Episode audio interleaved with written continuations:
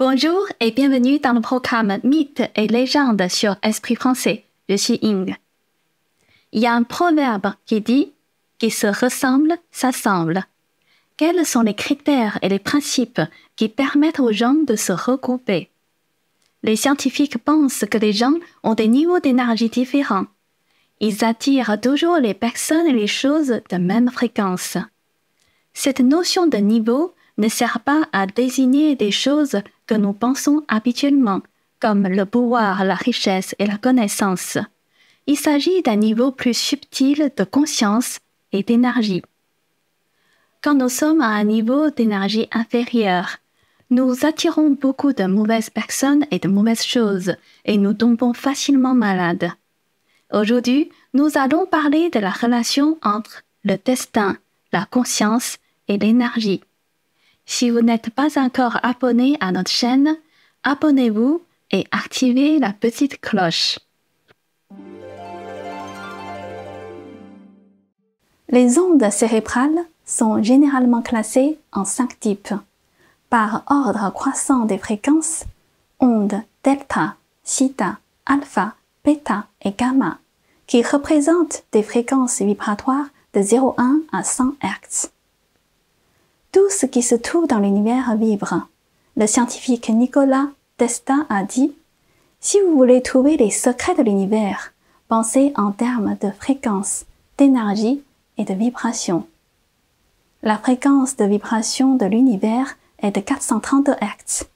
Nous nous sentons donc très paisibles et détendus quand nous écoutons la musique de 430 Hz. La fréquence naturelle de la Terre est de 7,423 Hz. Cette fréquence est connue sous le nom de résonance de Schumann. La fréquence naturelle de la Terre protège tous les êtres vivants de notre planète. C'est pourquoi les astronautes transportent des générateurs de résonance de Schumann dans l'espace afin de préserver leur santé mentale et physique. Einstein a dit aussi tout est énergie, tout est vibration. Et c'est là tout ce qui est à comprendre dans la vie. Aligne-toi à la fréquence de la réalité que tu souhaites et cette réalité se manifestera.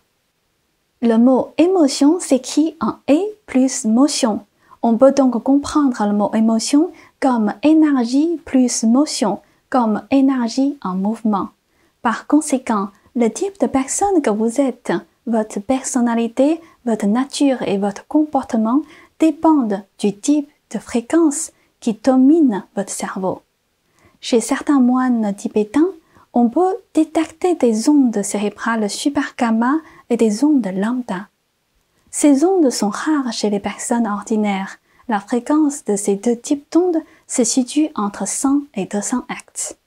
C'est pourquoi ces moines peuvent méditer dans l'Himalaya avec des températures extrêmement basses. En portant très peu de vêtements, ils peuvent non seulement maintenir leur température corporelle, mais aussi faire fondre la neige autour d'eux. Il y a également une onde cérébrale qui s'appelle epsilon. Il s'agit d'une onde de très basse fréquence, inférieure à 0,5 Hz. Il est possible d'activer cette onde et d'entrer dans cet état où on ne détecte ni battement de cœur ni boue respiratoire. Mais alors, pourquoi y a-t-il une telle diversité de fréquences vibratoires humaines? Qu'est-ce qui détermine ces différentes fréquences? David R. Hawkins, psychologue américain renommé, a fait 38 ans de recherche et 250 000 expériences cliniques. Les personnes qu'il a évaluées ont été sélectionnées au hasard aux États-Unis, au Canada, au Mexique, en Amérique du Sud et en Europe, parmi les gens de différentes races, cultures, métiers et âges. Grâce à ces recherches, Hawkins a trouvé un graphique caché de la conscience humaine, dans lequel les différents niveaux de conscience ont des fréquences de vibration énergétique correspondantes. Pour le dire simplement, chaque personne a un niveau d'énergie différent.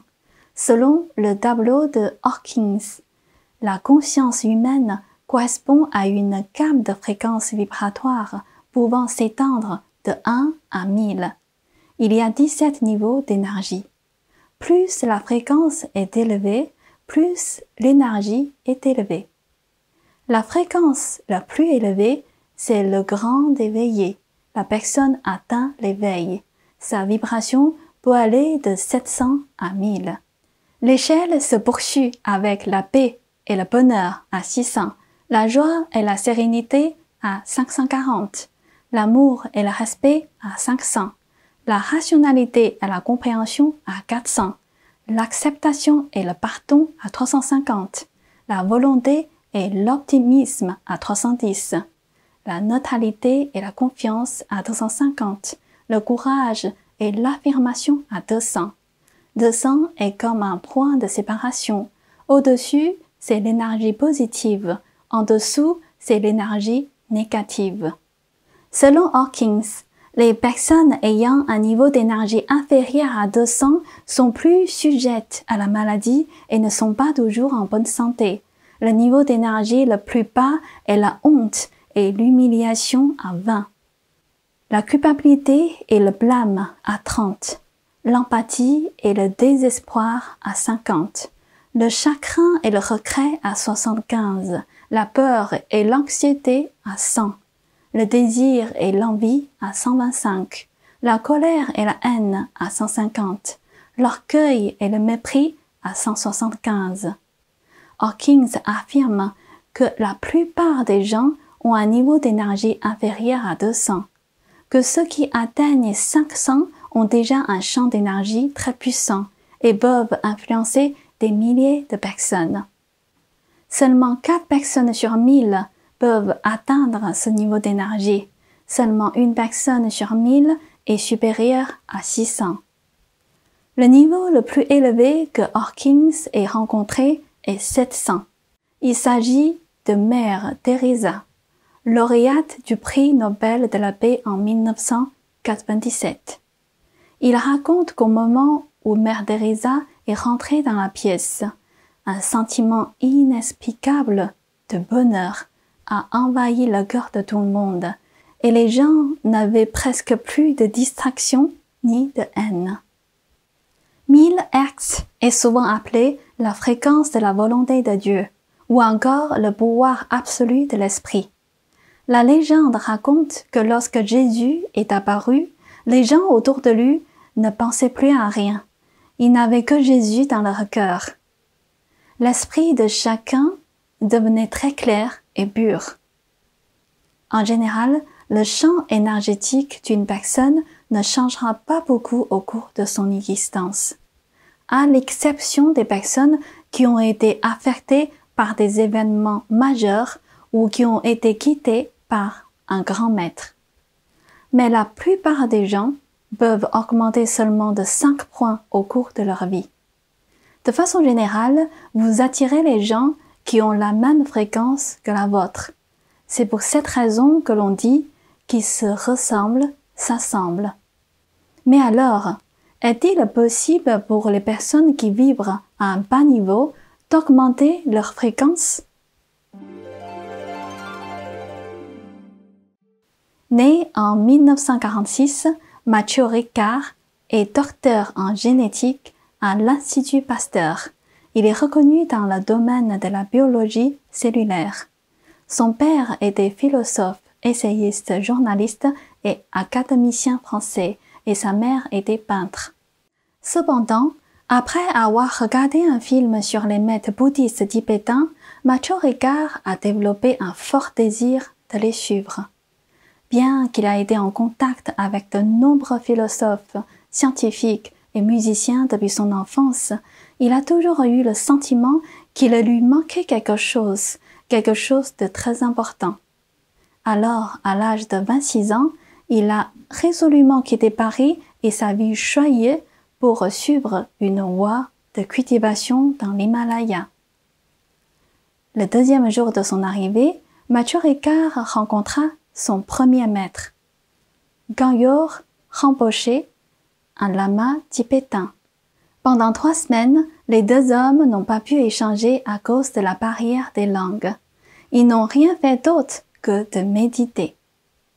Mais Ricard a senti la sérénité et la force profonde qui émanaient du maître, et cela a ouvert son cœur et son esprit.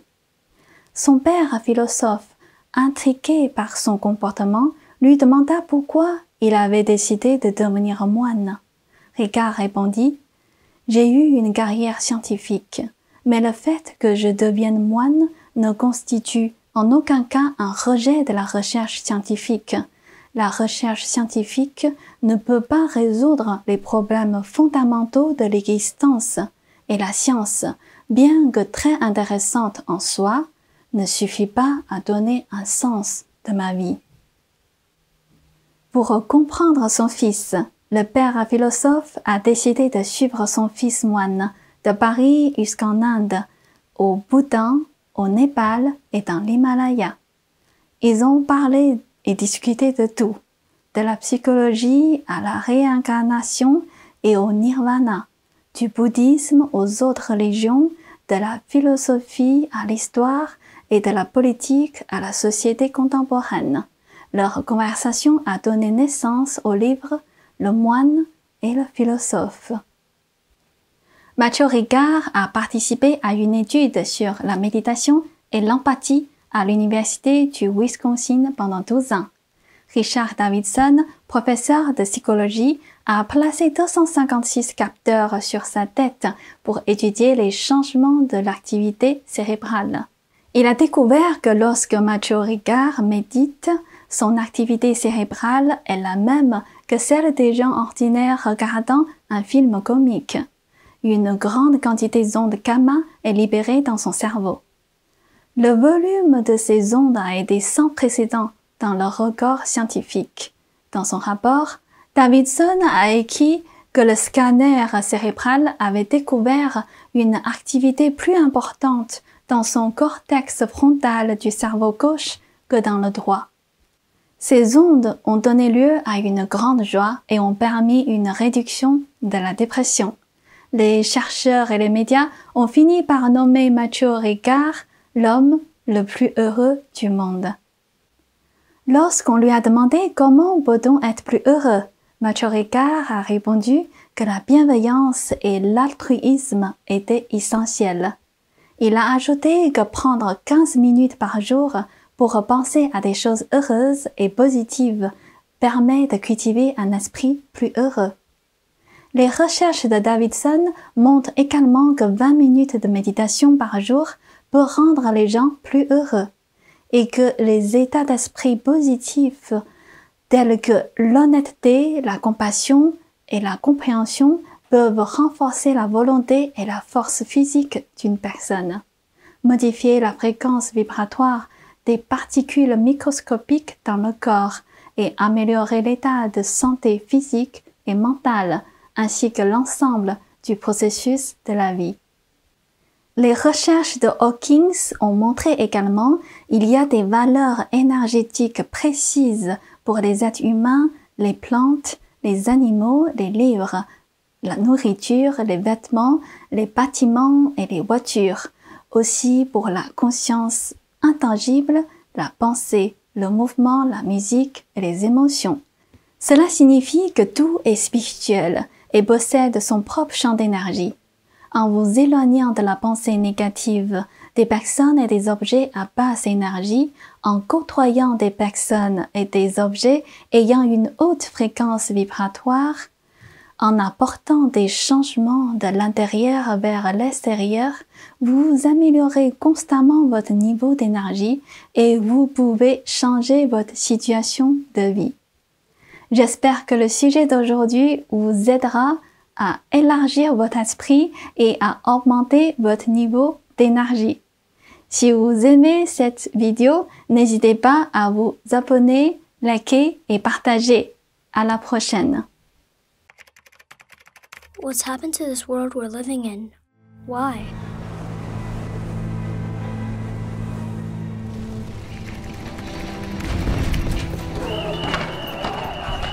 For the four years he has been on this earth, he has known nothing but war. Wherever I go, the things I see, I just want to turn away.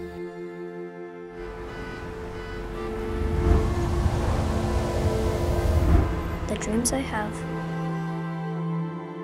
the stories I could tell, will they still be possible? This year, more than ever, I need a brand new world. A clean world.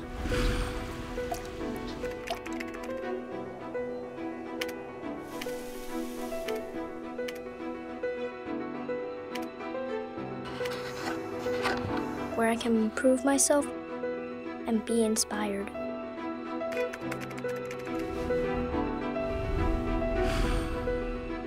My stage can be anywhere and everywhere. But it begins here.